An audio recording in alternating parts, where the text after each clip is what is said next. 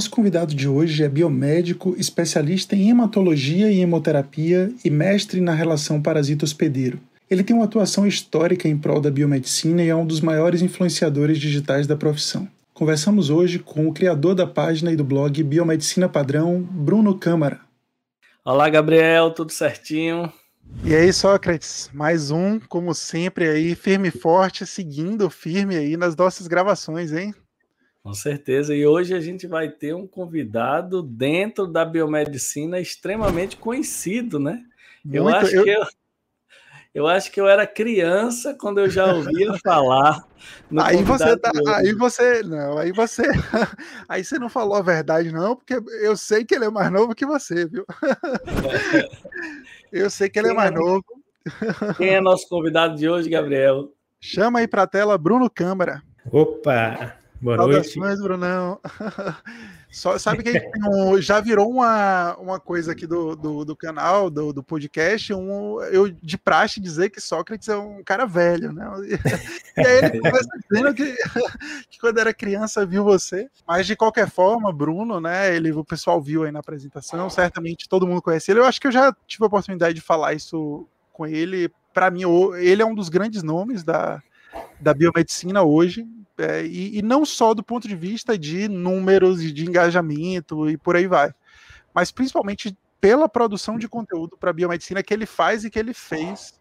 Então, isso, Brunão, já, já começando aí, não é puxando o saco, não, é, é falando a verdade mesmo. Você, na verdade, é, muitas vezes é referência. Eu, eu dou uma, uma, matéria de introdução à, à, biomedicina, na verdade, o nome é Exercício Profissional Biomédico, que fala sobre o curso e etc. E recorrentemente as referências que os, que os alunos usam quando estão falando das áreas, de alguns detalhes da profissão, são do, do biomedicina padrão. Oh, legal. Então, é, tem muito, já estou muito tempo aí produzindo conteúdo. Quando Esse... foi, Bruno, que começou o, o, o, biomedicina padrão? Até para eu ter uma noção de parâmetro, porque realmente já tem um tempo, né, que você começou com um blog na internet.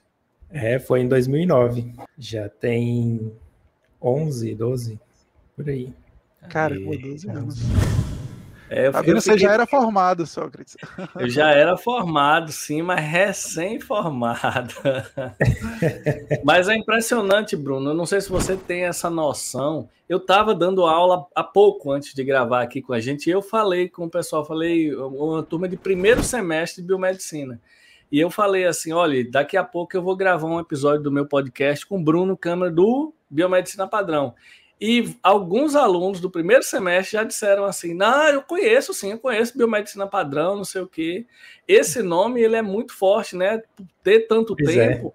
É. E, e, realmente é uma, uma referência de conteúdo. E foi não foi quando a gente busca um conteúdo no Google, acha lá do biomedicina padrão alguma coisa. É, é engraçado que às vezes eu vou procurar alguma coisa e o blog aparece lá, falei, ué, eu já escrevi sobre isso. é, você tem uma noção de quantos, quantas publicações você já fez no blog? Você tem esse número? Ó, tem. Tem, eu tenho 2.100, mais ou menos, Caramba. postagens lá, né? Claro que nem tudo é conteúdo, conteúdo, né? Tem, tipo assim, é, anúncio de cursos, coisas que eu fazia mais no, no passado, né? Aí tinha ligas acadêmicas que eu apresentava, tinha muita coisa também eu tirei, né? Que estava velha mas no geral tem dois mil posts lá, sendo que a maioria é de conteúdo, né? Então é, dá para o pessoal estudar bastante aí por esse conteúdo. E os números de visualizações de lá, você tem. certamente o, o, site deve te dar esse dado, né? Assim, de... é, no blog eu tenho é, orgânico, né? Eu nunca patrocinei nada lá pelo blog, foi tudo orgânico. É, mensal, assim, varia muito da época do ano, se tiver férias cai, né? Mas a média é de 200 a 300 mil visualizações por mês, né? Por mês, nossa. Dá uma média de um milhão de, de visualização por ano, se a gente for contar nossa. tudo. Né? Ótimo número, né? É, e vem cá, isso, esse, você, você faz publicidade no site? publicidade, eu, publicidade é, remunerada, no caso. Às vezes tem uma, tem uma empresa ou outra, né, que, que quer anunciar, eu vejo bastante assim, qual que é a empresa, né, se eu, o que ela propõe ali realmente faz sentido, já teve, por exemplo, a Ependoff, empresas de pós-graduação, né, empresas de... Eu vi os brindezinhos, é, fiquei morrendo de inveja, os brindezinhos. Pois é. O carrinho. Aí, esse fone é da Ependoff. Então, assim, tem empresas de software para laboratório. É, entre em contato com eles, vai que, que consegue. Né? Mas é, uma coisa, Bruno, que é assim, hoje em dia todo mundo tem muito trabalho na, assim, faz alguma coisa na rede social, ou remunerado ou não.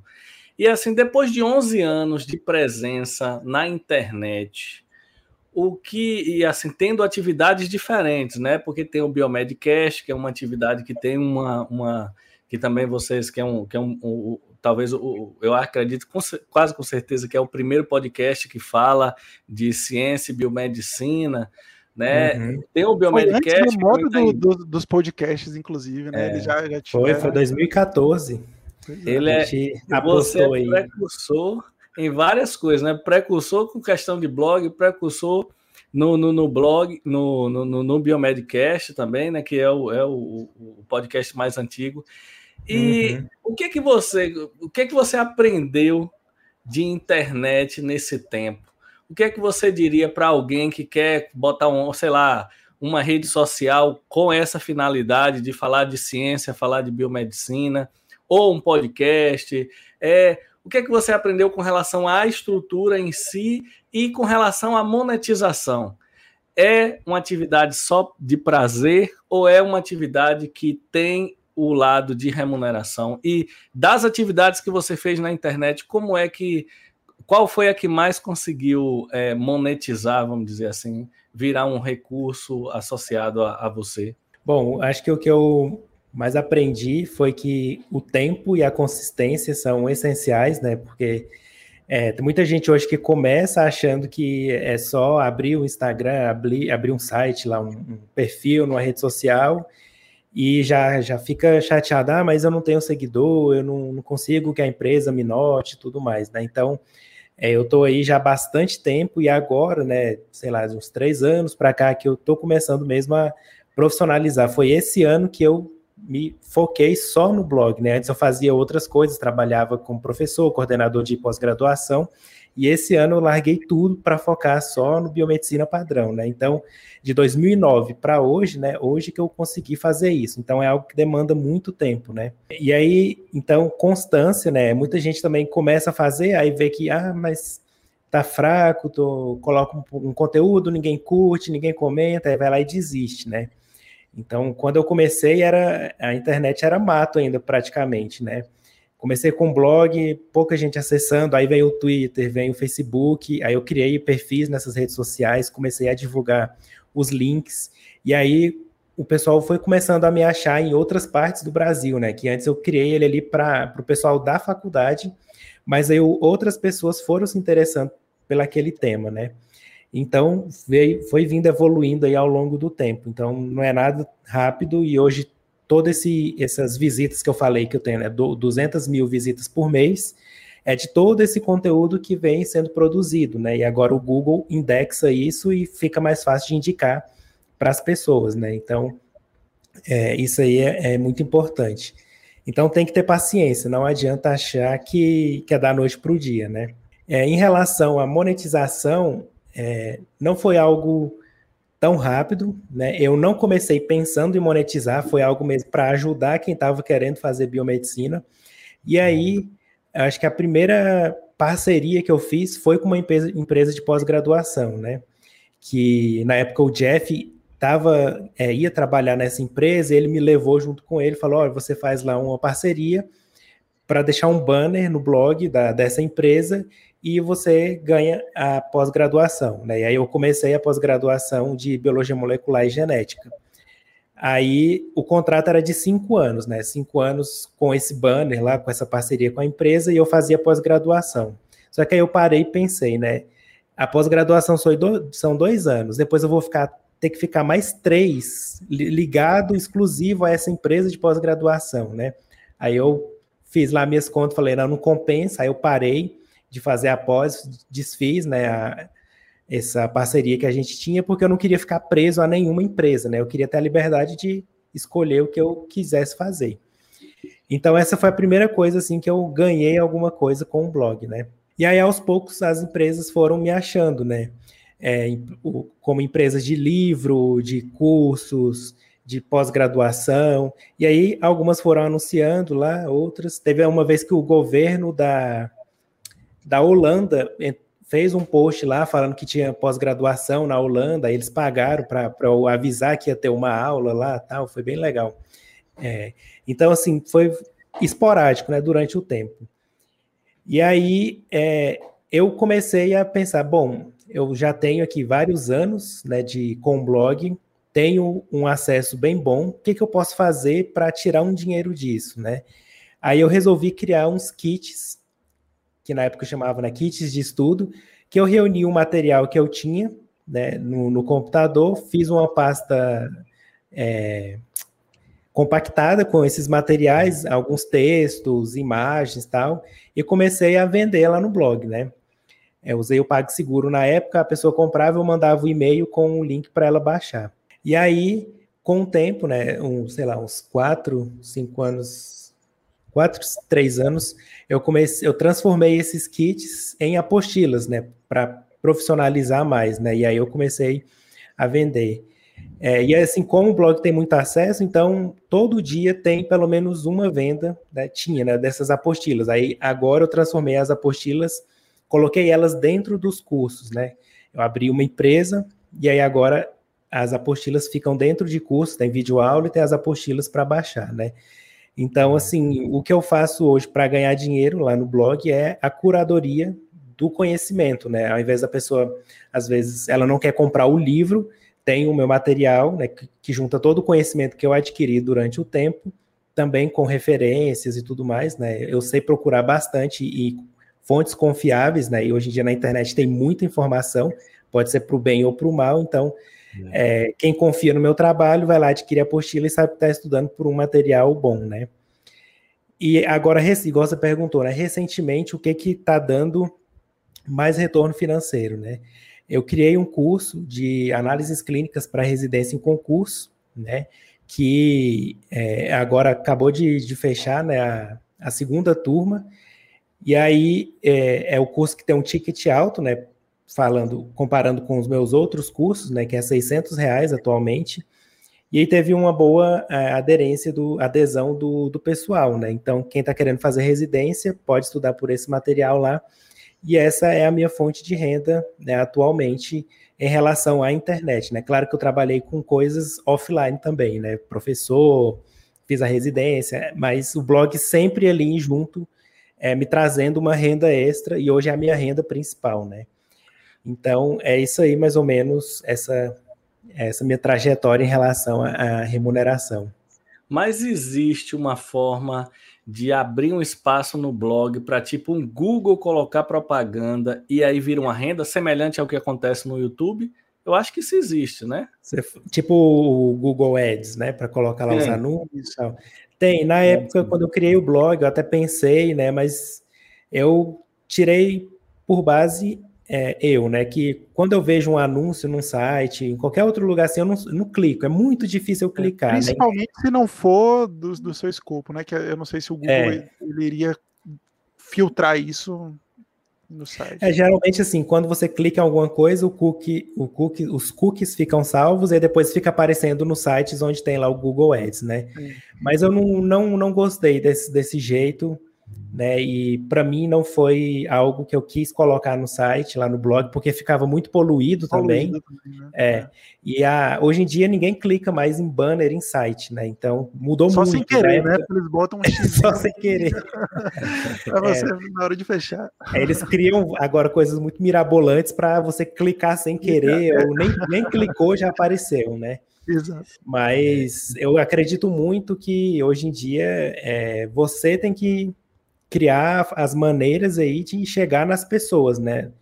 Tem os anúncios do Facebook, do Instagram, hoje que em dia eh, são os principais aí, né? O do Google para aparecer lá na página de busca, mas dentro do blog mesmo foi algo que para mim não fez sentido. É, e é interessante isso quando a gente fala de propaganda, porque o YouTube e tem essa possibilidade do Google do, do AdSense, AdSense. É, utilizar o espaço. Só que você não tem controle das propagandas, essa é a parte pior. Eu tinha um, um, eu tinha um vídeo meu que teve bastante visualização no YouTube, e, velho, quando terminava o vídeo, aparecia um, um médico vendendo um suplemento, dizendo que era a melhor coisa do mundo, um suplemento que você fica forte, que o sistema imunológico. Cara, eu fiquei retado, eu sou imunologista, como é que no meu vídeo. Só que não tem. Quando o, o, o canal do YouTube está associado ao Google, é ele tem lá o algoritmo dele e ele que coloca a propaganda, mas eu ficava é. retado. Até que eu fiquei feliz quando parou de ter essa. Era uma propaganda de uns dois minutos. O cara com a linguagem bem assim apelativa vendendo um suplemento alimentar. É, é, complicado. Eu acho que deve ter alguma maneira de você bloquear alguns anunciantes. Por exemplo, se você vai fazer uma propaganda da Coca-Cola, você não vai querer que a Pepsi apareça lá antes do vídeo, né? Ou depois do vídeo. Eu não sei como que funciona, porque o YouTube não é a minha rede social, a minha rede social mais forte, né? Mas eu acho que deve ter algum mecanismo aí para bloquear essas propagandas, não é possível, né? Porque Tem até um meme que diz: quando seu anúncio bloqueia meu vídeo, eu já não tenho vontade de comprar seu produto. E, e eu, eu acho curioso isso, porque geralmente, na maioria das vezes, por mais inteligente que seja o algoritmo de disparar o AdSense, eu costumo não gostar da propaganda não gostar de ver é, propaganda. Eu acho, é, eu acho que a gente foi treinado para não gostar, né? Antigamente o banner funcionava muito, a gente colocava um banner lá. Hoje em dia o, a, o nosso olho é treinado para ignorar todos os banners, todos a maior parte dos links que estão lá porque tem muito, né? colocados. Né? Porque é, virou, porque é aquela história, né? Todo mundo acha que é fácil. E aí começou uma coisa, aí todo mundo viu, oh, tá dando dinheiro, aí vai lá e todo mundo faz. Aí começa a ficar muito mainstream, né? E aí é Aí acabou. Aí tem que fazer outra coisa para conseguir os mesmos resultados, né? Eu achei que isso. Você falou do, que pegou os primórdios da internet, eu também, e Sócrates também, mas eu, eu não sei se vocês percebem isso, eu sinto que a internet perdeu um pouco a inocência nesse sentido financeiro. Porque quase tudo se encontrava de graça. Mesmo sem, sem anúncio, não só sem anúncio, mas você baixava muito conteúdo mesmo. De certo modo, eu acho importante claro, cobrar, mas às vezes informações. Até os jornais hoje, às vezes, têm limitações. Jornal, é. é você jornal, você, você pode ler três. É. Isso. Isso aí então, eu acho. Acho que acho perde um pai. pouco a inocência, né? A liberdade, inclusive, da, é. do acesso à informação. Mas por um lado, se você pensar, ninguém hoje em dia mais lê jornal impresso, né?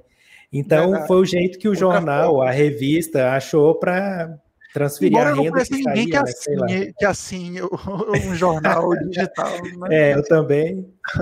Nem notícia eu tô vendo, imagina assinar um jornal.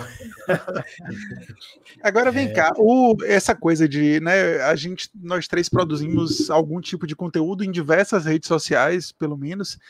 E isso é a sensação que eu quero saber de vocês, porque do meu ponto de vista, é, eu, particularmente, eu gosto de colocar aquilo que eu tenho vontade na hora que eu tenho vontade e só que isso, o formato que, a, que os algoritmos das redes funcionam, eles não permitem isso. Eles é. meio que exigem você ter um padrão, você ter uma frequência e além de outras coisas que não funcionam comigo. Por exemplo, algumas coisas mesmo apelativas, talvez, por exemplo, eu não gosto de ver algumas coisas, mas que funcionam para o algoritmo. E vocês, e isso aí a, a longo prazo, é, comigo eu tenho um, um, tentativas de controle disso muito forte.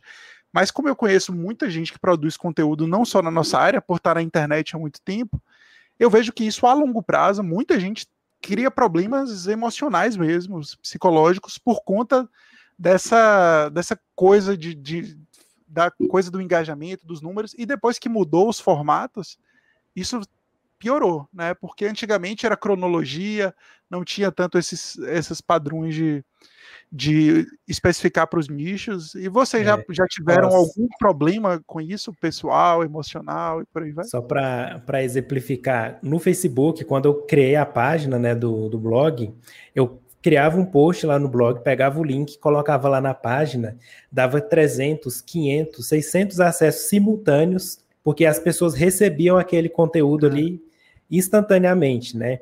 Então era muito bom para divulgar os posts do blog no Facebook. Hoje em dia, o Facebook, eu nem entro mais, praticamente. Eu só entro para o grupo do, do meu curso lá, né, onde eu faço as aulas ao vivo. Mas fora isso, eu não acesso o conteúdo, as páginas, porque ficou muito ruim. O Facebook só entrega para quem, quem paga, né? Sim. Então, é, esse, essa questão que você falou aí do algoritmo, de produção de conteúdo, é, é bem frustrante, na verdade, né? Porque muitos posts que eu crio, assim, falando, nossa, esse post aqui, o pessoal vai adorar, porque é um post informativo ou é, de conhecimento, assim, coisa que eu queria, se eu fosse tivesse do outro lado, eu gostaria de consumir esse conteúdo. E aí só que não chega para as pessoas, né? Aí você tem lá mil curtidas, 500 curtidas num conteúdo que, que é bom, é valioso, né? Mas não chega porque não teve muitos comentários, a rede não entregou. Então, é, eu fico muito frustrado. No Instagram mesmo, às vezes, é, a vontade de desistir é grande, né? Então. Eu acho que para é... o produtor de conteúdo, o Instagram é uma das que mais é, gera efeitos negativos. Não sei se você tem essa sensação. Né? Efeitos é. negativos que eu digo com essa sensação de você muitas vezes produzir uma coisa, né? E, e, e ela não corresponder, não por sua causa, nem por conta das pessoas, mas por conta do, do próprio algoritmo. É. Eu, eu fico me perguntando como são as pessoas que vivem só de rede social. Porque, pelo que Bruno falou aqui, ele não vive da rede social. Ele atualmente, né, ele tem um produto que ele utiliza o blog que tem muito acesso para vender o produto dele, né, ou, ou, o conteúdo que ele produz. Ele não vive uhum. da rede social em si, ele vive é. do curso, né? É mais um canal de divulgação, né, ali. É um canal de divulgação. É, é. Só que eu fico impressionado com quem vive da internet, porque você fica na mão das redes sociais. Como o Bruno falou, se o Instagram é, entregar, muita gente vê. Se ele não entregar, ninguém vê. E é exatamente assim no YouTube. Quem decide se seu vídeo é bom ou ruim é o YouTube. Se ele entregar para um milhão de pessoas, uma quantidade vai clicar. Se ele não entregar, uma quantidade não vai clicar, e isso é, é, é, é difícil para mim, que eu faço sempre conteúdo autoral. Né? Eu não, não fico repostando praticamente nada, só quando é alguém que alguma coisa que alguém me pede, eu coloco no stories, mas assim, uhum. feed, não sei o que, eu sempre produzo um, um, um post específico. Isso é muito ruim, porque dá muito trabalho e Nossa, o Instagram, é, com esse negócio de meme, é, o algoritmo entende que muita gente deu like ali porque gostou do meme, aquele conteúdo que é o bom, e aí vai, roda, e quando você faz o conteúdo autoral, como você falou, não. Muitas vezes é frustrante, um, um conteúdo que dá trabalho, às vezes você é. tem que montar ali um, uma imagem e chega lá, a visualização é baixa, você fica na mão das redes sociais. O fato é esse, é. e é muito difícil. Eu acho. Eu atualmente resolvi automatizar, porque é como, como o Gabriel falou, não tem mais ninguém besta. Todo mundo usa essas ferramentas sociais como um produto ou às vezes para ganhar dinheiro, licitamente, é correto. Eu só estou dizendo assim, não tem mais ninguém besta. Eu ficava impressionado como alguém botava 10 posts no dia. Eu falei, não tem condição. Porque eu, eu, eu, eu, eu consumia a maior parte do meu dia para botar alguma coisa no Instagram. Aí depois eu vi que tem forma de automatizar, né? Você prepara tudo e o Instagram fica lá jogando no momento uhum. certo. Aí a minha vida melhorou bastante. E eu estou publicando muito mais. É, mas é essa questão de ter né, a rede social como a sua única forma ali de comunicação é, é algo que algumas pessoas não pararam para pensar ainda, né? No, no, prejuízo que pode ter ou não. Por exemplo, quem só tinha uma página no Facebook ficou para trás, né? Porque o Facebook hoje em dia não, não entrega, não é bom, né? Para a maior parte das pessoas. Então, inclusive, tem até o caso do, do Tiago Nascimento, né? Do Biodepressina, que a página dele do nada sumiu. Né, e era a única fonte ali de contato que ele tinha com as pessoas, né? Então eu fico mais tranquilo quanto a isso, porque eu tenho um blog, o blog eu controlo tudo, é meu, eu pago o domínio, né? Tudo ali o sistema é meu. Então, qualquer problema que tiver, eu dou conta de resolver por conta própria e tudo mais. Eu não fico dependendo da, da rede social e por aí vai, né? Só do perfil ali. Mas é, é interessante mesmo, né? Esse ponto de vista em relação a isso. É. E uma coisa que eu acho também, só, só comentando sobre isso, que o que, o que você produz ali na, na internet, primeiro que é, apesar de tudo, né, se a gente para vocês que produzem conteúdos autorais e, e etc., óbvio, né, a gente tem, a gente conhece o padrão científico de artigos, etc, mas talvez um artigo científico que cada um de nós publicamos ali, se teve 20 pessoas que leram, eu estaria feliz. Se eu souber que meu último artigo 20 pessoas leram, eu estaria muito feliz. Já a forma de, de entrega disso é muito mais expressiva, muito mais rápida e óbvio que dentro da, da leitura, então tem sua relevância, claro, essa esse tipo de produção e o melhor vai ficar aí para eternidade. Teve um fez um ano, acho que agora em maio, Brunão, que fez um ano que eu entrevistei você. Você estava no Canadá ainda, não sei se você lembra. Lá Lembro. no Instagram. Né? Uhum. E aí, vira e volta, alguém comenta alguma coisa, ou alguém, algum aluno fala, ah, assisti, aí eu assisti a entrevista com o Bruno, aí eu associei o podcast, outro dia falaram isso. Eu vi o, o, sua entrevista com o Bruno, eu, tá mentindo, porque eu não gravei com o Bruno ainda. Ela, não, no Instagram e tal. Então é legal porque isso fica aí. É, tipo, fica registrado, né? É uma, uma das grandes vantagens. Agora, e aí, para a galera que está começando, o que é que você acha? Porque eu, eu fico pensando, né? Se você, eu, Sócrates, eh, o Tiago, enfim, todo mundo que já tem um, um tempo maior no, na, nas redes e, e, produzindo conteúdo, já tem pelo menos algum certo número. Imagine a dificuldade para quem está começando, né? É. Para conseguir esse engajamento inicial. Pra, eu, eu sempre estimulo todos os alunos que me perguntam: será que vale a pena? Eu ainda estimulo. Eu acho que, por menor que seja o seu nicho, você está propagando ali para alguém, para algumas pessoas, e eu é. acho é. importante. Mas e vocês, o que, é que vocês acham disso? A gente a gente é de uma geração que pegou essa transição, né, de um mundo sem internet, um mundo com internet, né? Então, na nossa visão, na nossa cabeça, a gente aprendeu que quanto mais números, melhor, né? Então, quanto mais seguidores, mais likes. E seguidor não paga conta, né? Então, você pode ter lá uma página com um milhão de seguidores e nenhum comprar um serviço ou um produto que você ofereça, né? Então, às vezes, uma pessoa com uma página pequena, sei lá, com mil, duas, duas mil pessoas que interagem, que engajam ali o dia, todo dia, né, ter uma chance de, de dar certo em relação a algum produto ou serviço que a pessoa queira oferecer muito maior né, do que uma página maior. Inclusive, é, a, a, proximidade fica mais, mais é, aumentada, né? Porque uma página com duas mil pessoas, você consegue conhecer mais as pessoas, né? E por mais direto, né? É. é. Então, é, não pode, pode falar.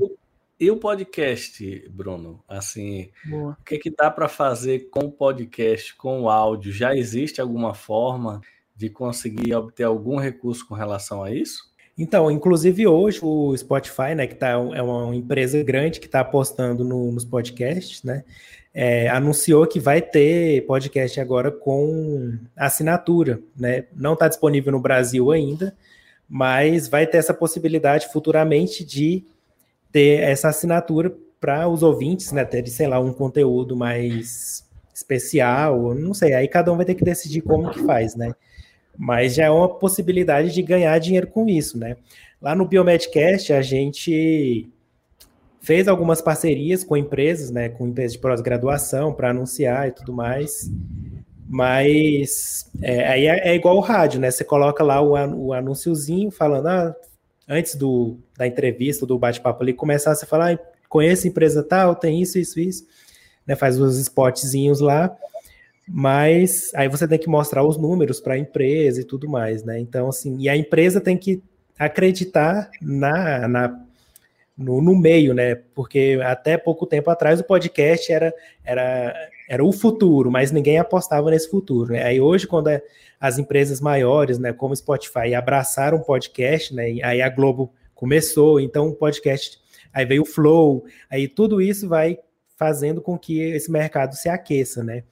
Mas eu acho que o, a maior, melhor forma de ganhar dinheiro com podcast é fazendo publicidade, né? Ou do seu próprio produto ou serviço, ou de outras empresas, né? É, é assim que a gente pode tentar monetizar né, essa, esse trabalho que a gente tem, né?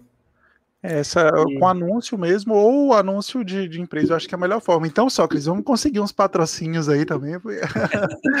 Pegar com o Bruno aí esses contatos, né? Para ver se a gente escola. É, mas essa. E assim, um, um, movimento legal é que as empresas elas estão é, começando a ver que é, esses que, que, que, o nome que pegou foi influenciador, mas é até um nome ruim que eu acho. Mas assim, essas pessoas da área, é, vocês realmente pode ser uma forma de propaganda eficiente. Então, eu vendo uma propaganda feita por Bruno sobre uma, uma, uma residência multiprofissional, que seja, um exemplo que eu estou dando, é, é muito mais fácil muito mais eficiente, né? É. comprar esse produto do que se eu ver um banner na televisão falando qualquer coisa. E isso é, é bom para os produtores de conteúdo, né? Porque aí as empresas sabem que é uma propaganda mais barata, né? Porque é diferente dela pagar uma agência para fazer uma propaganda. Ela vê, eu já comprei, todos nós somos consumidores disso. Eu já comprei produto é, é, divulgado por pessoas assim, eu acho que foi até você, não sei se foi você ou se foi é, ou se foi João que anunciou, por exemplo, um, um encaixezinho que coloca no microscópio para poder olhar uh, para é, botar acho que nós dois fizemos o vídeo. Pronto. Da mesma, então, acho que foi da eu, mesma. Pronto, eu comprei aquele produto da mesma marca que vocês anunciaram porque eu vi lá um, uma propaganda que vocês fizeram. Então, uhum. assim, hoje em dia, com todo mundo já conhecendo as propagandas, fica muito mais fácil de eu acreditar num produto que eu estou vendo você falando, Gabriel falando, João falando, do que um simples banner ou do que um ator de novela falando alguma coisa que eu sei que ele não tem nem noção do que ele está dizendo, está lendo um texto. É. É verdade. É, mas aí para isso, famoso isso você tem que, que ter, tipo, me conhecer, né? me conhecer, o João Marcelo, ou quem, o Gabriel, tem que acreditar na gente, né? Tem que saber que a, o nosso trabalho é, é, idôneo, que a gente não fala só por falar porque está querendo vender, né? Então, é, não é só a gente falar, né? Você tem que conhecer a gente e tem que ter credibilidade, né? E isso é, o mercado hoje está assim, né? Então é, as pessoas gostam, engajam com pessoas, né? Então, uma marca que tem lá só a logo da marca com o nome da empresa, né, fica muito abstrato, mas quando eles humanizam essa marca, né, igual a Magazine Luiza colocou a Magalu, e hoje todas as empresas estão tentando humanizar né, a sua forma de falar, para tentar se aproximar do público, né? É, até nas redes, né? Eles usam muitas vezes como se fosse uma pessoa e não como se fosse é. uma empresa, né? Eles têm um contato muito pessoal de responder comentário. É. Aí tem os assistentes virtuais aí de tudo quanto é empresa, né? Fala mais, pessoal, mais informal a forma deles escreverem, né? É. Esses dias eu recebi uma mensagem de WhatsApp de um assistente virtual de uma empresa que eu acreditei que foi uma pessoa do jeito que ela falou, sem ser mecanizado. Olá, Sócrates, não sei o que, aí falou rápido, em, emendando as palavras. Eu falei, não, mas uma pessoa, vou responder, mandei um áudio de volta. aí é. foi que um amigo meu se acabou de dar risada. Você não tá vendo que isso foi uma máquina, não sei o quê. mas assim, eles estão preocupados para também não ter aquela linguagem mecânica, né? É. É, tanto é que eu passei batido. Ô, Bruno, mas até é. mudando um pouco, um pouco de assunto aqui, né? Que a gente já falou bastante dessas questões de redes sociais, e já que você tá, trabalha né, com indiretamente falando de residência multiprofissional, como é que está o campo da residência profissional no Brasil, principalmente para o profissional biomédico? É uma coisa que eu não fiz, mas sempre recomendei a meus alunos que fizessem, procurassem, porque realmente eu acho a melhor de todas a melhor forma de você se tornar um profissional mais completo é a residência, depois é. da graduação, na minha opinião, e eu que eu não fiz. Como é que uhum. está o uhum. cenário nacional para a residência multiprofissional? Quais são os principais locais assim que o, o estudante pode procurar? Então, é, o cenário está o mesmo assim já há bastante tempo, né? Acho que desde que eu comecei, não surgiu nenhum outro programa, surgiu foi um ou dois, algumas vagas aumentaram, mas assim, os locais basicamente são os mesmos. Inclusive na Bahia tinha um, acabou, né, para biomédico.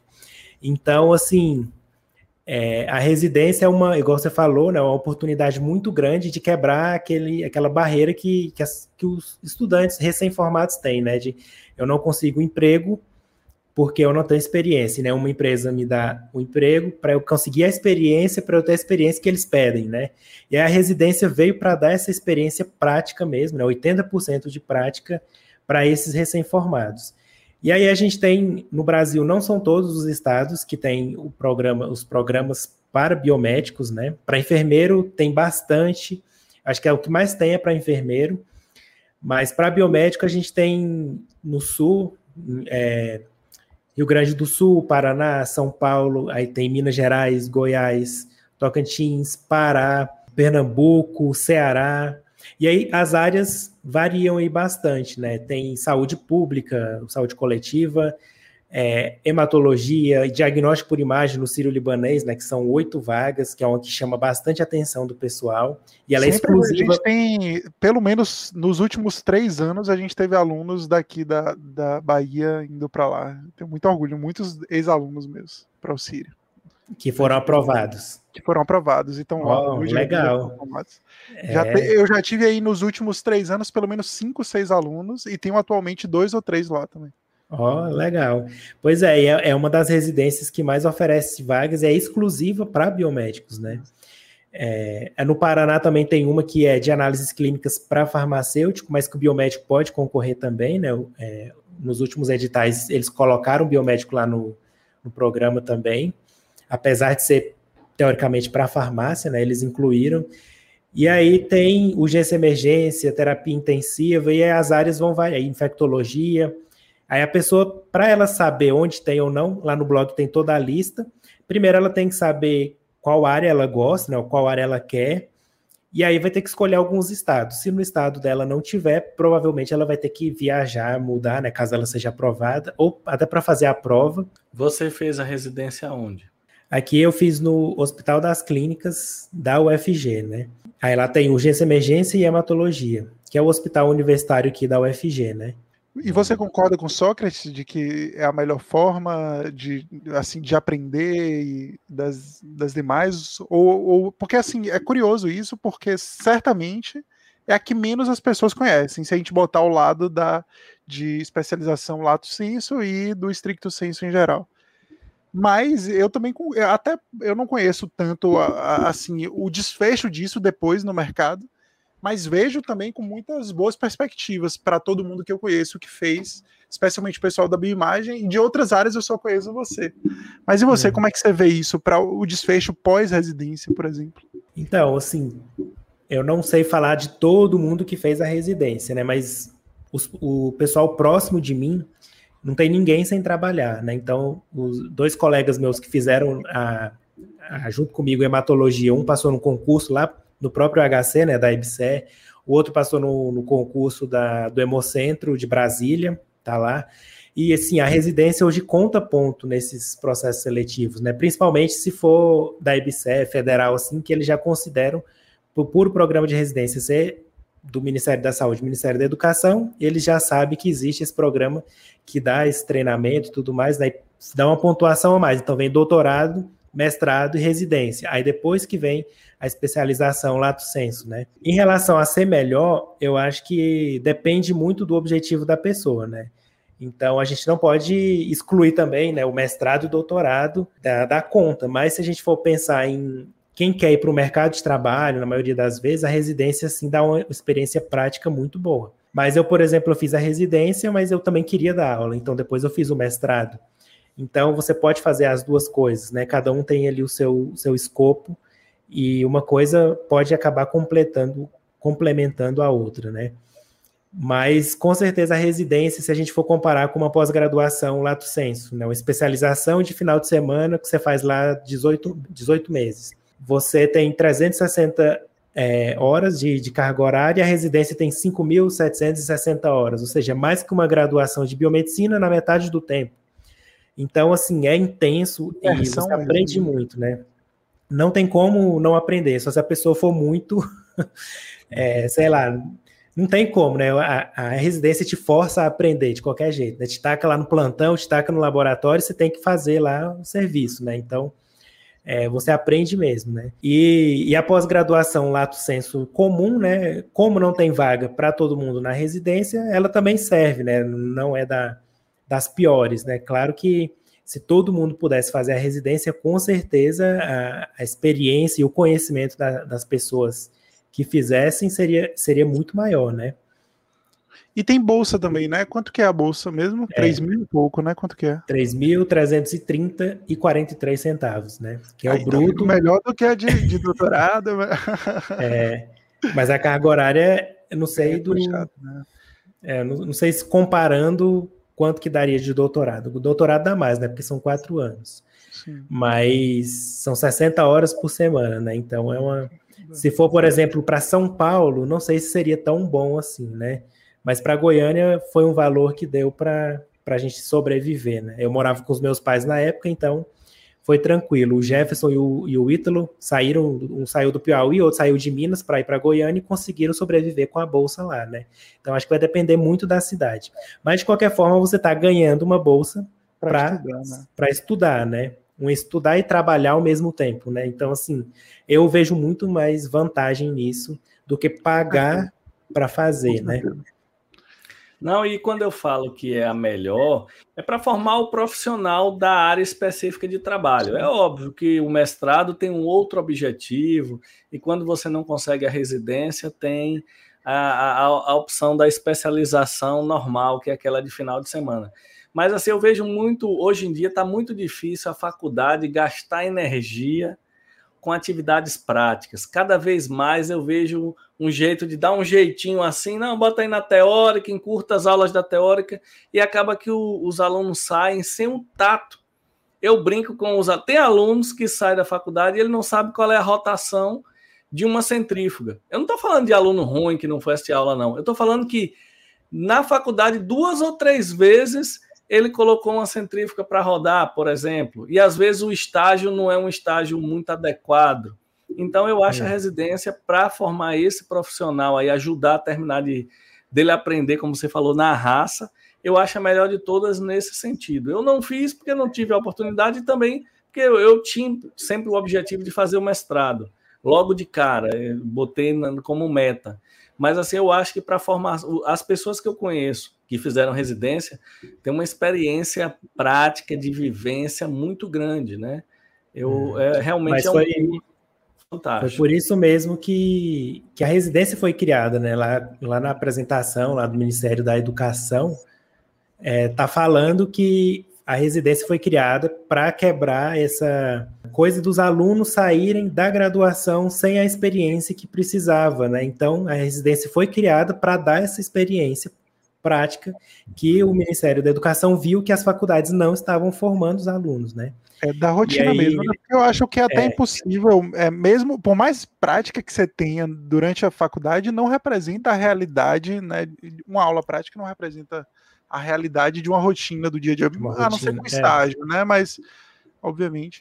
É, o ideal é que sim, né? As aulas práticas e os estágios da graduação fossem o suficiente para dar o conhecimento base ali para o aluno se formar e conseguir trabalhar, né? Mas a gente está vendo que cada vez mais a qualidade está caindo, infelizmente.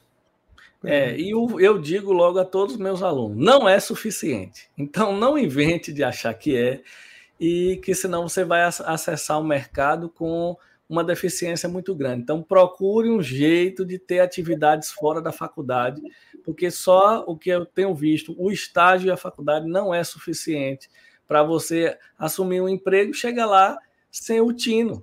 E, e quando você trabalha com gente, com seres humanos, é muito difícil.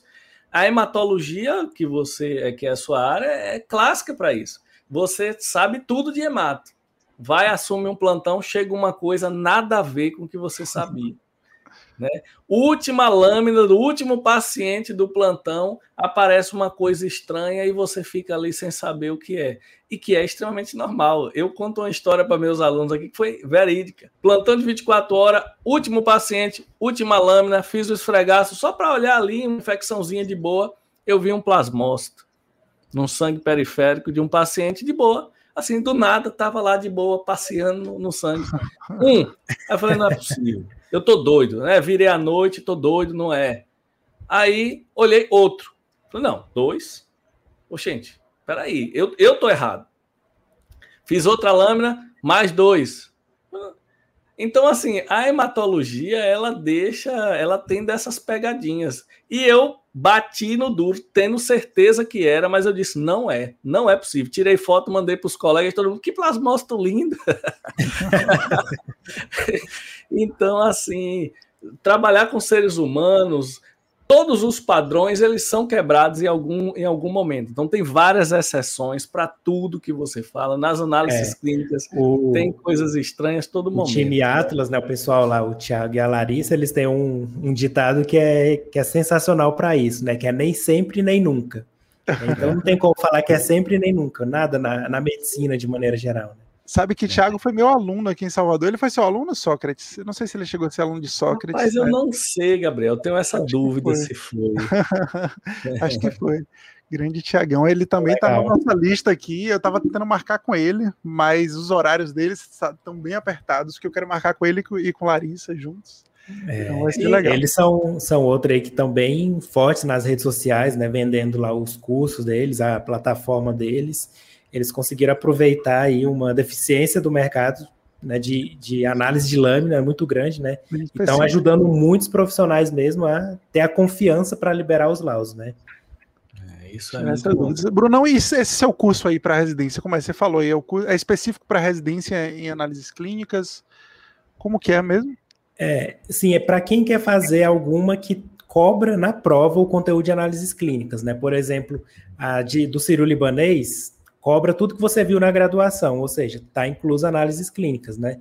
Então, mesmo que a área da residência não seja em análises clínicas, se na prova for cobrado isso, meu curso serve, né? Então, é, lá no site, lá eu coloquei a lista de todas as residências, aquelas que são para saúde pública, saúde coletiva, aí não, não tem como, porque o que é cobrado é basicamente lei e, e, e o conteúdo mesmo ali de de legislação, né? Mas as outras que cobram esse conteúdo, ou tem umas que também não tem prova, então não faz sentido fazer o curso, né?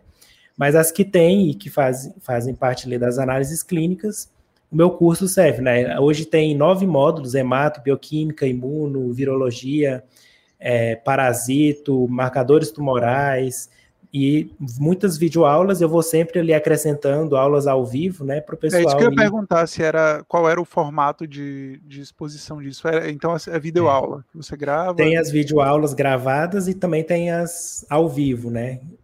Que, por exemplo, eu fiz uma de do, da, da Covid, né? SARS-CoV-2, como fazer o diagnóstico, tudo pro, porque tava, ia cair ano passado, né? Tinha já caído uma questão em um, um processo seletivo e provavelmente vai cair mais agora, né? É, já começou a cair de número D. É, então o pessoal agora vai colocar muito de número D, coronavírus, né? Tudo isso relacionado a essas alterações hematológicas. E aí eu tento trazer esse conteúdo lá para o curso. Tem muito, tem muito curso nessa, nessa área, curso preparatório para residência multiprofissional?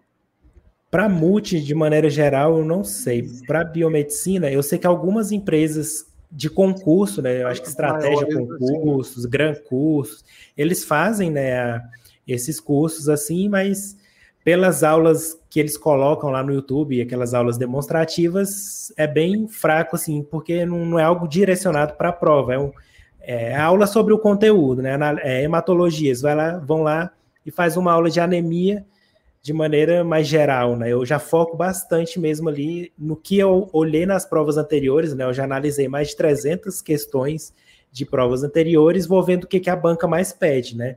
E como que elas é, abordam a questão, principalmente questão de metodologia, como que funcionam os equipamentos, né? essa parte mais técnica dentro das análises clínicas, que é bastante cobrada. Você está com, com a turma aberta ainda ou, ou está em andamento já? Você falou. É, eu abri a primeira ano passado, aí esse final, sexta passada, eu fechei a segunda turma, né? Ficou uma semana de inscrição aberta, e aí eu faço por turmas, né? Então agora eu já estou na segunda.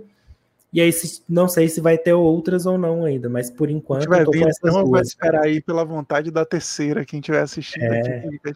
O legal de estar com vocês dois aqui é porque são dois especialistas, então, em, em alguns tipos de concurso. Sócrates também tem, tem livro e tudo, né, nessa, nessa área. Sócrates, eu, eu sei que é o cara, eu já disse isso a ele, que eu tenho umas amigas que são professoras e tal, que viram a gente gravando podcast, viu, falou, não, Sócrates é o cara que passa em todos os concursos, já, a referência dele é essa. Não, eu, eu, eu, é como, como, como o Bruno falou, eu acho que, por exemplo, você fazer um curso com alguém que estudou a, a, o processo seletivo é bem diferente. Isso, quem falou também foi Mabel. Mabel, que é, que é perita, ela falando. Quando você estuda para ser perito em um curso que é focado para você acertar as questões, é diferente, é muito melhor do que um curso geral.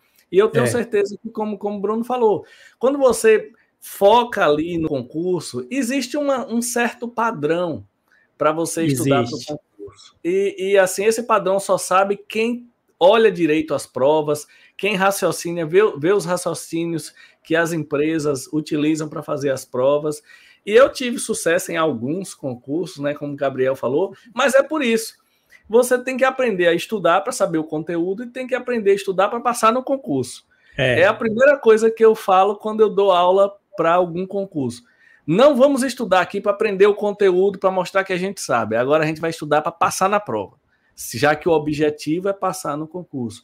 E é. isso faz diferença. Quando você pega a manha, você vê que não é nem tanto estudo, é um estudo do jeito certo e um resumo bem feito. É. tem, uns, tem uns alunos lá no curso, né, que eu, eu dou aula lá, eles comentam: Nossa, Bruno, mas no laboratório onde eu fiz estágio não era assim. E eles querem aplicar o que eles aprenderam ali, né, no dia a dia, nos laboratórios, que a gente sabe que a maioria das coisas não é feita ao pé da letra, né?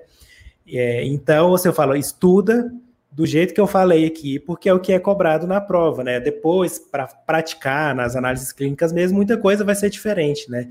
Então, você tem que estudar né, baseado ali no que realmente importa, né? Então, sempre vai ter uma aula lá de TSH, de T4, T3, né? O que é hipertiroidismo e hipotiroidismo? Sempre cai nas provas, né? Então, tem uma aula, é, foi a aula mais longa que eu já fiz, foi de desses hormônios da tireoide, né? Tem quase uma hora de aula explicando metodologia, o que, que é hipotiroidismo, hipertiroidismo, os, os, anticorpos, tudinho, porque eu sei que é uma questão que vai cair, sempre cai nas provas, né? Então, é, o foco ele é sempre no nem acertar as questões em passar na prova, não é você aprender o conteúdo ali, né? Porque teoricamente você, quem está fazendo já terminou, então já sabe, já aprendeu toda a base ali, só está relembrando e reforçando aquilo que já aprendeu, né? Então, assim, eu foco bastante no, no prático mesmo, eu não fico dando muito é, conceitos e falando demais, eu sou bem direto. As aulas são 20, 30 minutos ali de conteúdo aplicado para a pessoa acertar as questões, né? E aí tem eu respondendo questões de concursos, e aí eu reforço ainda mais aquilo que eu já falei, né? Então, e assim, já teve alguns alunos que passaram lá no Sírio Libanês, é, e outros que não me falaram, mas com certeza deve ter ajudado um pouco, né, na, da primeira turma para passar, né? E agora essa turma, quem sabe, no, no final do ano aqui vai vir as provas aí, eles passem também, né, e eu consiga comemorar junto com eles. Não, isso é bom, isso é, é bastante, é bom, e com mais experiência, passar no concurso fica muito mais fácil né? É. Então, por isso que às vezes você ganha muito tempo quando você já tem contato com alguém que passou num concurso. Eu mesmo sou uma pessoa que eu nunca gostei de ter aulas de conteúdo para concurso. Eu, eu acho que o professor tinha que ser um tirador de dúvidas, porque a aula em casas de concurso você leva uma noite, às vezes ouvindo ali uma conversa comprida, é, é muito perda de é tempo. É para preencher a carga horária, né? Tipo, a empresa cria lá um curso e fala, agora eu tenho que colocar aqui um professor para falar quatro horas sobre um assunto, né? Então, é igual você falou, né? Não, eu não, não acho. Acho que a aula tinha que ser o mais curta e o professor ter uma certa disponibilidade para tirar a sua dúvida. E você estudar. É. Não tem jeito, ninguém vai lhe botar um conteúdo na sua cabeça. Se você não estudar, é. não tem jeito. Não eu, tem eu aposto muito nessa questão de responder questões. Foi assim que eu, que eu estudei bastante, né, para minha, para eu passar na residência, responder questão, né? Porque é aquela história, igual você falou, né? Tem um padrão ali nas bancas, né? Ela vai falar de um jeito diferente, mas a resposta vai ser a mesma, né? A gente só tem que entender o que ela está querendo saber. E aí, quanto mais questões a gente responde, mais a gente vai fixando o conteúdo e vendo o que, que as bancas fazem de parecido ou diferente ali, né, para colocar na prova. E isso ajuda bastante. Sabe que isso é unânime com todo mundo que eu converso, que seja aprovado em concurso, que seja na residência ou até com alunos da graduação. A medicina, por exemplo, ela tende, a ser, tende a ser muito concorrida e de vir e volta eu pergunto a algum aluno da medicina, e aí, qual foi de fato o segredo para você passar? E muitos falam, oh, eu estudava três anos, oito horas por dia, mas quando eu comecei a fazer as questões sem parar, fazia questão de manhã, de tarde, de noite, foi quando de fato foi aprovado, porque é o que cai, né? É o que é. vai aprovar você. Então não tem... E outra, você tem que fazer as questões para você aprender a responder as questões erradas. Eu sou imunologista e boa parte das questões de concurso de imunologia estão erradas. A resposta é errada. Porque depois que você estuda mais, você começa a conhecer as exceções. Então, quando você conhece as exceções, você vê que um, um, um é isso, como você falou, sempre é isso, não sempre é isso, está sempre errado, porque sempre tem uma exceção. Só que para acertar a questão do concurso, você não tem que ficar filosofando. Você tem que é. ver o padrão que a banca faz, responde do jeito certo e acabou. E vai aprender as exceções depois. Então, é. o, o fato de responder muita questão é por isso. Porque eu já fui mal em uma prova, porque eu fui no jeito certo. Não é o jeito certo, é o jeito que a banca quer. E é, muitas vezes quem faz a questão. Muito é, quem faz a questão não tem muito conhecimento. Ele faz ali uma coisa ou decoreba, ou uma coisa mais ou menos padrão, e é aquilo ali que você tem que responder e acabou. Né? No é. Concurso é uma vibe diferente. Inclusive, eu já achei conteúdo meu lá que pegaram para fazer, colocaram em prova de concurso, já achei bem legal. Foi uma imagem de, de Elisa, colocaram na prova de concurso. Eu, boto eu fui responder minha, ela. Eu boto em prova minha, eu já botei conteúdo de Bruno aí, já botei oh, foto, imagem. Eu também já coloquei em aulas minhas, viu? Umas imagens que tem lá no seu blog, em aula eu já coloquei aqui. Então é bom você colocar sempre uma, como é que chama, uma assinatura, porque com certeza essas imagens suas aí rolam bastante nas aulas do, do Brasil. Botou uma marca d'água aí, né? É uma marca d'água, isso aí. É, eu sempre faço questão de referenciar, né? Mas com certeza, às vezes se passam, né? Sei lá. É. O, o, Bruno, Gabriel falou até que bateu um papo com você. Você estava no Canadá no ano passado. É, foi uhum. uma experiência de, assim, foi fazer alguma coisa relacionada à biomedicina ou relacionada a um trabalho, ou foi só um, um período é, sabático. eu queria que tivesse sido sabático. Mas eu fui meio que de gaiato, né? A minha esposa é biomédica, ela tá, tava no doutorado, e aí o orientador dela, não, você tem que fazer o doutorado de sanduíche, tem que fazer, é bom demais. E ela é fominha, né? Então ela falou, nossa, eu quero mesmo, então. Aí tentou o processo seletivo da CAPES, foi selecionada, né? E aí ela conversou com uma, uma pesquisadora do Canadá, lá em Montreal, e a pesquisadora já é conhecida né, do grupo dela deles lá, ela já vem, vem para o Brasil nos congressos, então assim, ela tem brasileiros lá no laboratório dela, então ela já conhece a nossa cultura, como que a gente trabalha, e ficou mais fácil para ela aceitar a Carol, né? Aí eu falei, eu praticamente trabalho com um blog que dá para fazer de qualquer canto do mundo, então eu vou também, né, já que eu tinha direito ao visto também, como eu era casado com ela, ela tinha a oferta de emprego, Aí a gente foi os dois com visto de trabalho para ficar um ano lá, né? E aí depois a gente tinha que voltar porque a CAPES obriga a gente a voltar, né? No caso, a Carol voltar. Aí, chegando lá, eu fiquei focado seis meses tentando achar alguma coisa, porque eu pensei assim, eu já estou no Canadá, né? Por que não aproveitar aqui para arrumar um laboratório de pesquisa, fazer um estágio voluntário, alguma coisa só para ter a experiência mesmo, né? Só porque lá não tem essa de voluntário. Ou você recebe, ou você recebe, né? Ou você nem entra no laboratório. Porque aqui no Brasil é fácil, a gente chega no laboratório, professor, deixa eu ficar aqui olhando, faço um estágio aqui para ver se eu gosto, você gosta de mim. Lá não tem isso.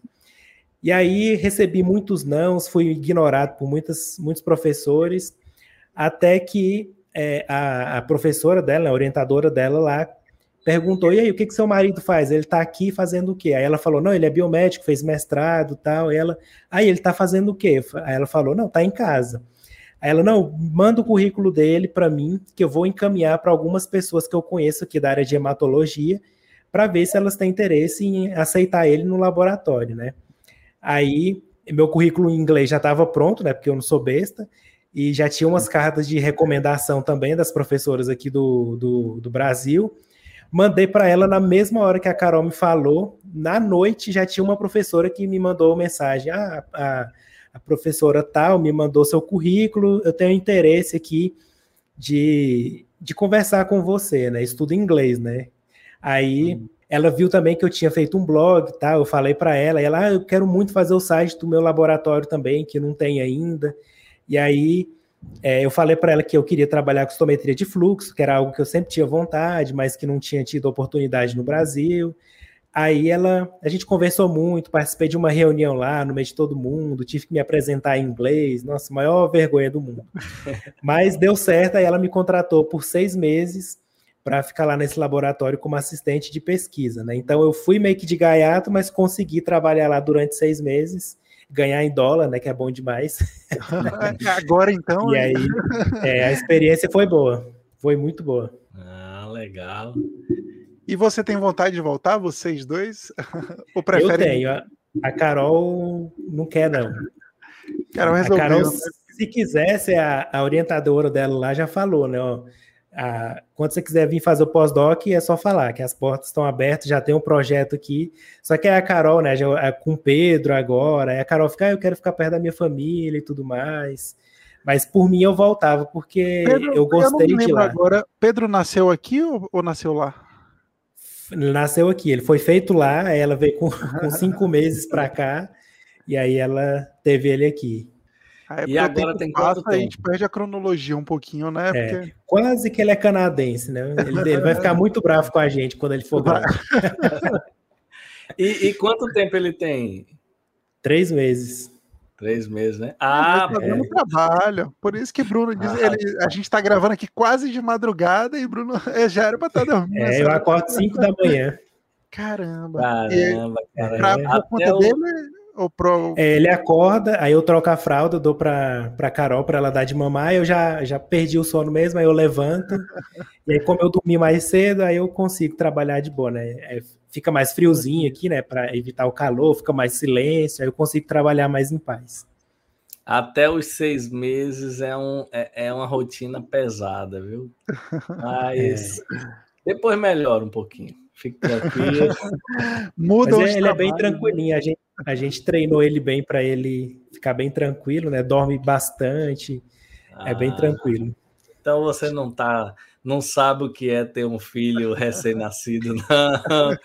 A minha não dormia nem a pau. Ela foi sempre boa de comer. Agora de dormir. de dormir, é. quando a criança não é muito chegada e fica acordando direto, é um, um, um pesado, viu? É bem pesado. É, a gente comprou curso, fez, assistiu às videoaulas lá, né, de uma médica falando como que, que tem que ser o recém-nascido e tal. Aí a gente treinou ele direitinho, né? Apaga as luzes depois das seis horas, deixa tudo quietinho. E aí ele pegou o ritmo, né? Hoje em dia ele dorme bastante à noite, assim. A gente deixa ele tirar o máximo de soneca que ele conseguir durante o dia para ele ficar calminho, é tranquilo, né? Mas no, no primeiro mês é bem puxado, né? A gente conversou com enfermeira, Bruno, que é especialista nisso, Aldaci. Muito legal o capítulo. Veja depois, porque tem algumas dicas legais que ela comenta lá. É. Ela é consultora materna e ela. Ah, nossa, é uma coisa que precisa, que a gente descobriu, é que precisa de ajuda. Não tem como você achar que vai dar conta de tudo sozinho, né? Tem que ter informação. De primeira né? viagem, então, né? É. Com certeza. Bruno, eu falei eu, a Gabriel eu... isso, falei, olha, essa é uma profissão essencial que ninguém sabe que existe. Mas é. quando você precisa, você vê que é a é melhor é consultora de amamentação também, porque todo mundo acha que é só dar de mamar, né? Mas é tanto detalhe, né? Ela e falou aí... exatamente sobre isso, né? Ela tem até uns protótipozinhos que ela fica mostrando pra gente, ah, foi bem, é. bem legal. Acho que ela é. faz de tudo, né, Sócrates? Pelo que eu me lembro, ela desde é. a da parte de é, materna até a amamentação, recém-nascido, acho que pré-parto também, é todo um acompanhamento. É, os profissionais eles acabam pegando mais habilidade, né? Então, por exemplo, uma consultora de amamentação, com o tempo, ela também faz alguns cursos e vira consultora de sono. No caso é. dela, ela é alguém assim que fez vários cursos e que atua meio que uma consultora de tudo. ela falou que, é bom, que tem... né? já tá lá com ela, já conhece. ela né? falou: olha, tem família que quer que, fique, que eu fique lá na casa ajudando em tudo, porque tem gente que sofre muito, né? Quando o bebê nasce, quando tem é. dificuldade é. de amamentar, dificuldade de dormir. É, é tudo tem muito. Tem gente que separa nessa né, época. Esse é. primeiro mês a taxa de divórcio aumenta bastante, porque se, se você não tiver a cabeça boa, né? Não, não foi algo bem planejado e bem estudado, a pessoa fica louca, né? Principalmente o homem que tá mais fora ali, né? E vê aquilo, acho que é, que é loucura, né? Mas é, é puxado. Mas é muito bom, né? É incrível. Ô, ô Bruno, e perspectivas de, de, de você, assim, para o futuro é, é, do ponto de vista do trabalho, é focar mesmo nessas atividades aí que você desempenha ou você tem alguns planos aí para futuramente implementar com relação à sua atividade profissional? Uhum.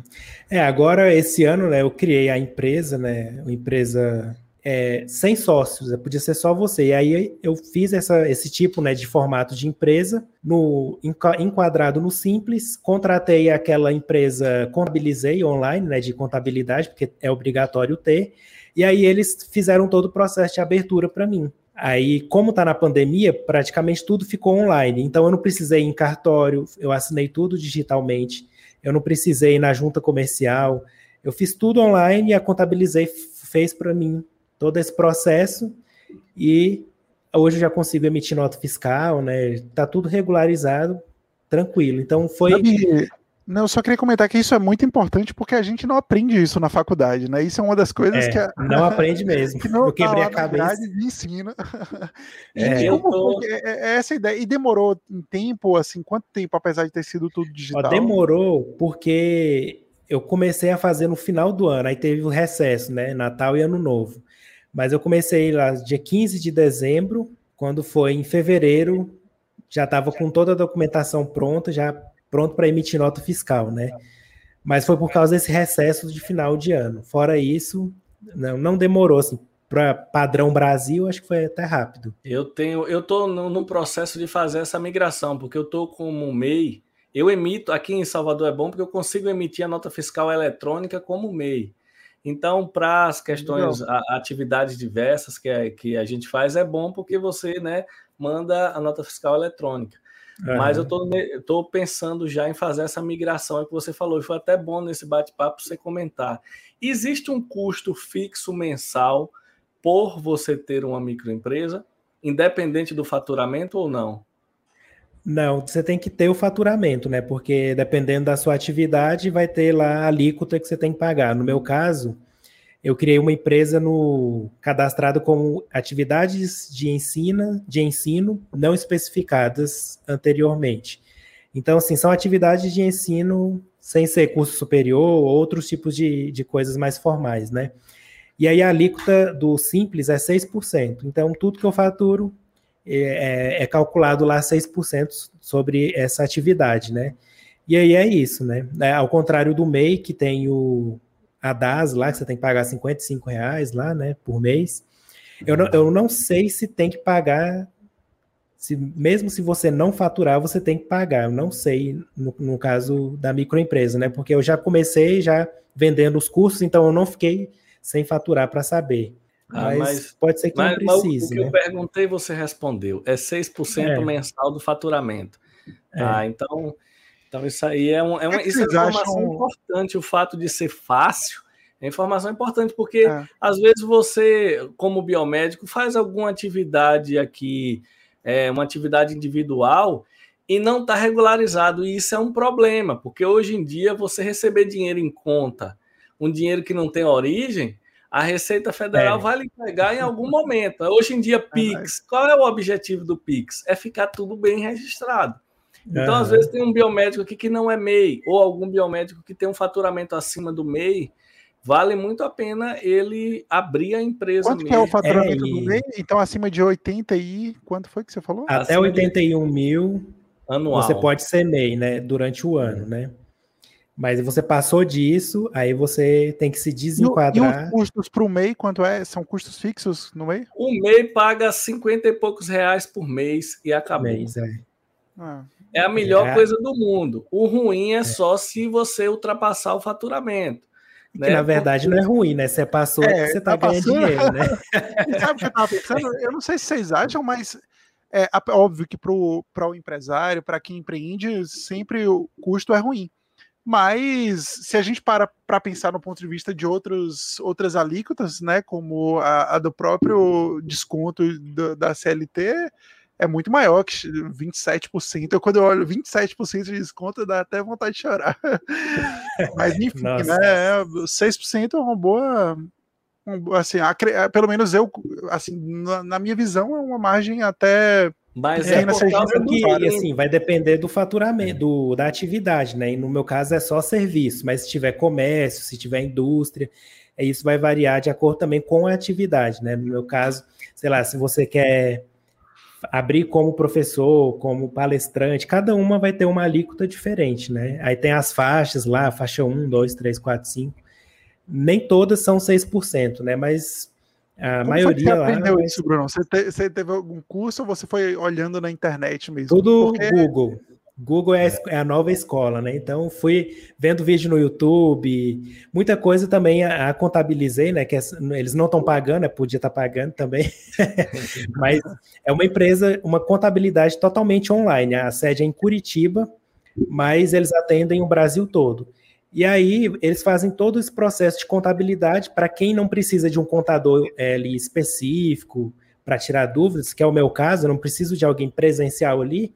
Eu faço tudo online, eu importo as notas lá para a plataforma deles, eles me geram os impostos que eu tenho que pagar, e é basicamente isso, né? Então não tem muito trabalho de contabilidade que eu preciso.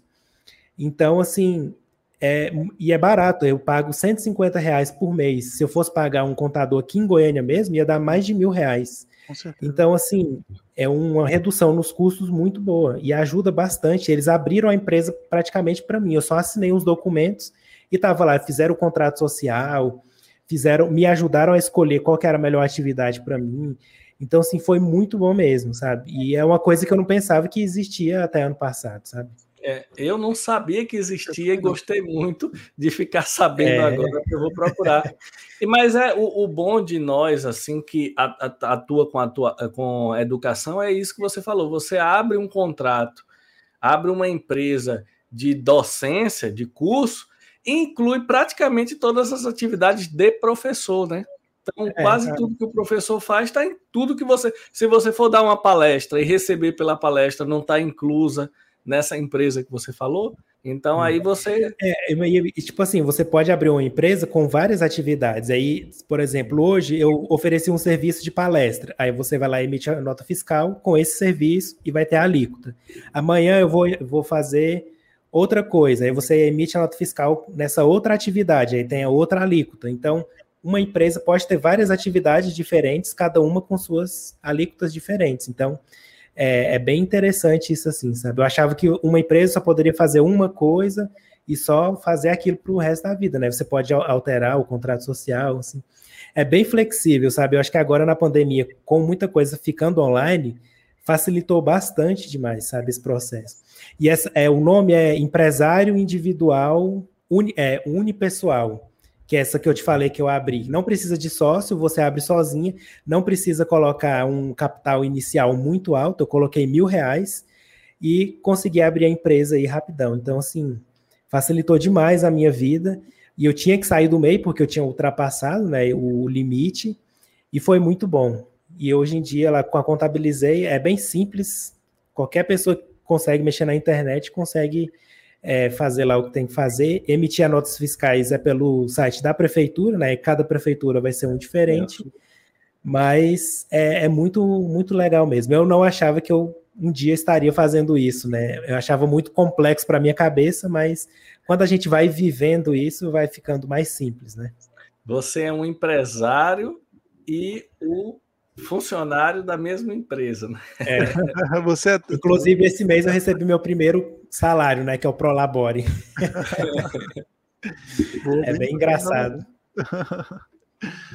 Brunão, é, chegando aí, mudando um pouquinho de assunto, na verdade, até um, é, é, algumas curiosidades sobre, sobre essa dinâmica toda, né? A gente já viu que você faz muitas coisas, e eu me lembro quando eu te conheci pessoalmente lá em um, em um congresso aqui em Feira de Santana, na Bahia, que você chegou com status de estrela, né? Eu me lembro da fila para tirar Nossa. foto com você.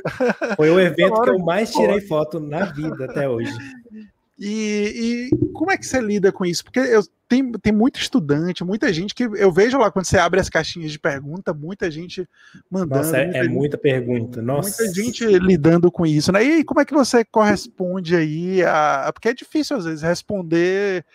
Eu que não recebo tantas, ainda assim, às vezes tenho dificuldade de estar respondendo sempre, seja no direct ou em própria, enfim.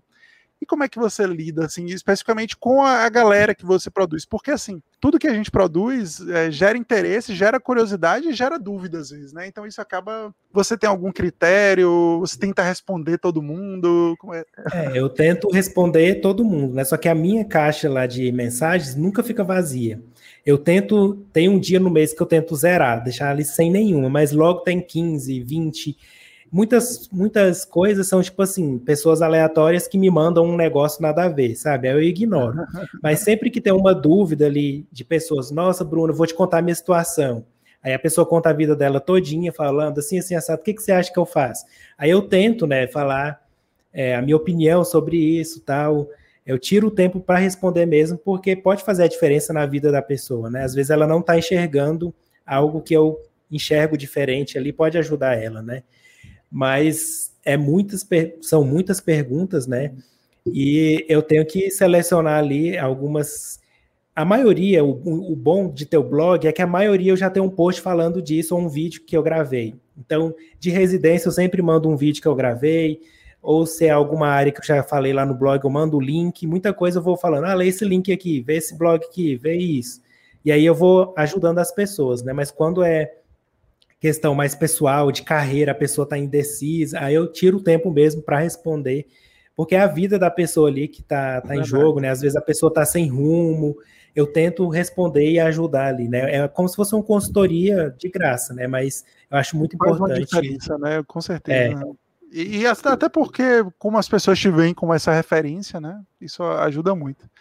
E Esses dias, para para você ter uma ideia, tinha uma, uma menina, olha, olha a situação, né? Uma biomédica, que ela chegou no. Ela trabalhava com micro, se não me engano, e foi passada para o setor de bioquímica, no, em outro laboratório. E aí ela chegou lá, tinha um aparelho, mas não tinha nenhum POP, não tinha ninguém para ensinar ela a mexer no, no equipamento, e ela estava lá com as amostras e o equipamento não sabia como manusear, né? Aí ela me falou, Bruno, você conhece, sabe alguma coisa? Aí eu falei, não. Não sei, nunca. É, não sei o que, que, você pode fazer. Aí eu pensei, hum, vou perguntar para ela a marca do equipamento. Né? Eu perguntei e vi que era da Lab Test, que é uma empresa brasileira. Aí eu falei, entre em contato com a Lab Test, pede para eles virem fazer um treinamento com você. Aí ela entrou em contato com eles e conseguiu o treinamento, né? Então ela já estava sem rumo, sem saída, e aí conseguiu resolver o problema dela, né? Porque não tinha nada falando como manusear o equipamento e não tinha ninguém para ensinar como que ela ia trabalhar, né? E aí ela me agradeceu bastante, porque foi algo que ela não tinha pensado, né? Então é muito interessante essa interação que eu tenho. Eu, eu acho isso realmente fantástico e isso só a experiência permite isso, né? Essa sua é. Experiência em diversos pontos e esse engajamento todo faz você conseguir ter essa referência. A gente chegou a falar disso mais cedo, mas eu ainda tenho algumas curiosidades específicas, como a gente aqui está gravando um podcast sobre o Biomedcast, né? Todos, todo mundo está na lista, a gente grava inclusive com, com o Luiz na segunda-feira que vem, oh, na próxima semana. Mas e aí, de quem foi a ideia do Biomedcast dentre vocês todos que, que gravam e assim a ideia assim da, da criação, porque como a gente falou, não era moda ainda na época o é. podcast. É, eu já conhecia alguma coisa do tipo, mas não, nem não sabia direito como era e como foi essa ideia? Quem fez começar? Como foi isso? Então, eu já conheci o podcast porque eu tinha ganhado um iPhone e no iPhone tinha um aplicativo de podcasts, né? Aí eu, eu gostei disso, eu não conhecia, comecei a assistir. Tinha uns podcasts em vídeo americanos, né? E, e áudio. E eu comecei a escutar isso, eu falei, hum, por que não fazer um para biomedicina? Só porque isso ficou na minha cabeça, né? e aí não, não sabia como que gravava, não tinha ideia nenhuma de como fazer, mas eu tinha vontade. Aí eu conheci o Otávio, e o Otávio também um dia, do nada, lá chegou e falou para mim, Bruno, o que, que você acha de fazer um podcast sobre biomedicina? Aí eu falei para ele, não acredito, eu tenho essa vontade, né? Aí foi nós, assim, nós nesse momento, falar, então vamos criar, né? Vamos, eu tenho, é, eu tinha meio que o público já, né, para escutar o podcast, e eu, eu não queria fazer sozinho, eu, só que eu também não sabia quem chamar. Aí quando ele falou que queria participar também, né, a gente decidiu fazer. Aí nisso o Rogério também, que era colega do Otávio na residência, né, que os dois fizeram a residência juntos, também gostava, já ouvia alguns podcasts, né, de cast por aí, e entrou também para fazer o podcast. Aí começou nós três, né? Em 2014, eles estavam acabando a residência e eu estava começando a minha. E aí a gente começou lá gravando. O primeiro episódio foi um foi sobre biomedicina e outro foi sobre perícia criminal, né? O, o, o que chamava atenção na época. E aí a gente gravava pelo celular, né? Cada um gravava o seu áudio e depois eu juntava. Como era que vocês, qual era o, o, o inicial da gravação de vocês? Como era? É, cada um gravava no seu próprio celular. Depois eu pegava os áudios, sincronizava. Eu passava quase o dia inteiro para sincronizar. Caramba. E aí é, a gente comprou a hospedagem no site, comprou o domínio, né, biomedcast.com, comprou o tema do site que está lá hoje, e aí a gente hospeda né, os áudios, até hoje é, é, o mesmo sistema, a gente hospeda os áudios lá no, nesse site, e aí está disponível lá para quem quiser ouvir, né? E hoje tem a, o Spotify, tem a Apple Podcast, né? Que começou principalmente pela Apple, depois chegou o Spotify. Mas era isso, a gente gra é, gravava online, né? A conversa online, mas cada um gravava o seu áudio separado e aí é, todo mundo me mandava e eu sincronizava tudo para a qualidade ficar boa, né? Porque pela internet não ficava tão boa assim. E aí parecia que a gente estava na mesma na, no mesmo cômodo, né? Porque é. a qualidade ficava boa. Boa para a época, né? Hoje é terrível. A gente olha para trás e vê que era terrível, né? Uhum. Mas foi assim que a gente começou. Aí depois o Luiz entrou, que eu conheci ele, vi que ele estava lá em Harvard, lá fazendo o, o Ciência Sem Fronteira, vi que ele tinha um jeito bom para falar e tal, e a gente chamou ele, né, para fazer uma participação especial. Foi o, o teste dele, aí depois a gente falou, vamos chamar o Luiz, vamos. Aí ficou nós quatro Agora tá, o Rogério saiu e agora tá só nós três. Mas foi Vocês assim, hoje gravam por onde? Pelo Discord? Hoje é no Discord? É, esse ano a gente começou a, a usar o StreamYard para fazer as ah. gravações. A gente transmite, tá transmitindo ao vivo agora também, né? Ah, Mas a gente já, tem, já tentou. Vocês estão, vocês estão, fazendo em vídeo também agora? É. Então, ah, não sabia, legal. Pois é. Desde que episódio? Essa... Desde... Do, ixi, tem uns três ou quatro ah, por aí. É? Ah, legal, não é, sabia. É bem recente. Mas a gente já, usou, já tentou usar o Discord para colocar para gravar os nossos áudios, não deu muito certo, deu uns erros lá. Mas a gente usava muito o Google Meet, né, que antes era o Hangouts. Sim. Aí para fazer a conversa e cada um gravava o seu áudio e depois sincronizava. Teve uma época que a gente estava com o editor, então a gente gravava, mandava para o editor e aí ele juntava tudo e mandava para a gente, né? Aí esse ano eu voltei a editar os podcasts mas como a gente está tirando o áudio aqui do StreamYard agora, tá mais tranquilo para editar, né? Fica mais fácil. E aí a gente foi mudando aí as ferramentas, as, as plataformas, para ir adequando aí a evolução da, da tecnologia, né? E é como e você falou, né? Hoje... trabalho, né? Porque é aquilo que falou. Você fazia uma edição, levava um dia todo para editar um áudio do podcast, bota lá, a galera escuta, e ainda tem gente que fala assim: ah, que legal, faça mais, faça mais. Nossa, era muito difícil, porque eu era, na época né, que a gente começou, eu não queria deixar passar nenhuma falhazinha. Então, qualquer, uh, e, uh, qualquer coisinha que tivesse, eu queria cortar do áudio. Hoje em dia eu já deixo a conversa fluir, né? Algo mais natural. Na época eu ficava parecendo um robô, porque eu cortava tudo, qualquer falhazinha que tinha, eu cortava, né? E isso demorava muito tempo, e às vezes um começava a gravar antes do outro, aí os áudios tinham que ficar desincronizando, sincronizando, dava um maior trabalho. E aí a gente começou a fazer um por mês, e depois foi dois por mês, até que a gente chegou a fazer toda semana um. mas dava muito trabalho, era muito puxado, e aí a gente tinha as nossas outras atividades, né? Porque o, o, o podcast era algo ali. É, nem secundário era, era terciário, né? Então a gente fazia no tempo livre quando dava. Aí as pautas também é muito difícil fazer as pautas, né? Quando tem um convidado é mais fácil, mas quando era um conteúdo mais denso, assim, fazer pauta é difícil. E aí é, tanto que a gente, o nosso ritmo diminuiu bastante, porque o Otávio está ocupado lá trabalhando no DB, o Luiz no doutorado, eu com, com a empresa, né? Então a gente está bem deficiente na produção do, dos conteúdos nesses anos, né? Mas já são seis anos, acho que a gente cansou um pouco, né, de fazer e nem sabe do que que fala mais, porque praticamente a gente já é, falou de muita coisa. Eu acho é. que essa é a vantagem dos convidados, né? Porque aí permite uma, uma ampliação de uma gama, porque aí o assunto é. pode fluir para qualquer lugar. E eu é. fico pensando assim, é, eu e Sócrates a gente tem feito semanalmente, a gente vê realmente esse, esse trabalho que dá. Mas como vocês foram pioneiros nisso lá em 2014, eu fico pensando, rapaz, se eles tivessem investido nisso hoje, tem, você falou do Flow mais cedo, o Flow tá batendo 100 milhões de visualizações por mês. Pois é. Então, imagine aí só de Mas aí eu penso, será que o nosso público, né, que é estudante de biomedicina, biomédico, né, alcançaria isso tudo, né? Porque é um nicho bem fechado, né? É. A é, gente tá, teria que abrir mais esse nicho aí é, a, a longo prazo alcançar mais pessoas. Né? Expandido, né? Mas como foi é. muito cedo, né? Teria em seis anos, talvez, é. tivesse dado. Se, se, por exemplo, o podcast trouxesse uma renda para a gente deixar de fazer outras coisas e focar nele, quem sabe, né? Mas como tá, a gente está muito ocupado fazendo outras coisas, o Rogério até saiu porque ele estava dando aula e a filha nasceu, ele estava fazendo o doutorado dele, então estava muito corrido.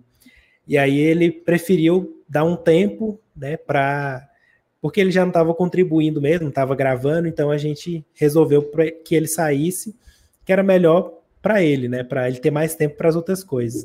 Mas se a gente tivesse uma remuneração boa, com certeza a gente focaria mais no, no, no, podcast. Agora, com essa questão de assinatura, né, paga no Spotify, quem sabe a gente volta, né, ter um incentivo maior. a gente tinha, um, né? tinha uns padrinhos também, né? Tem um site chamado padrim.com.br, se não me engano. E aí as pessoas contribuíam. Chegou uma época que a gente tinha muitos padrinhos lá.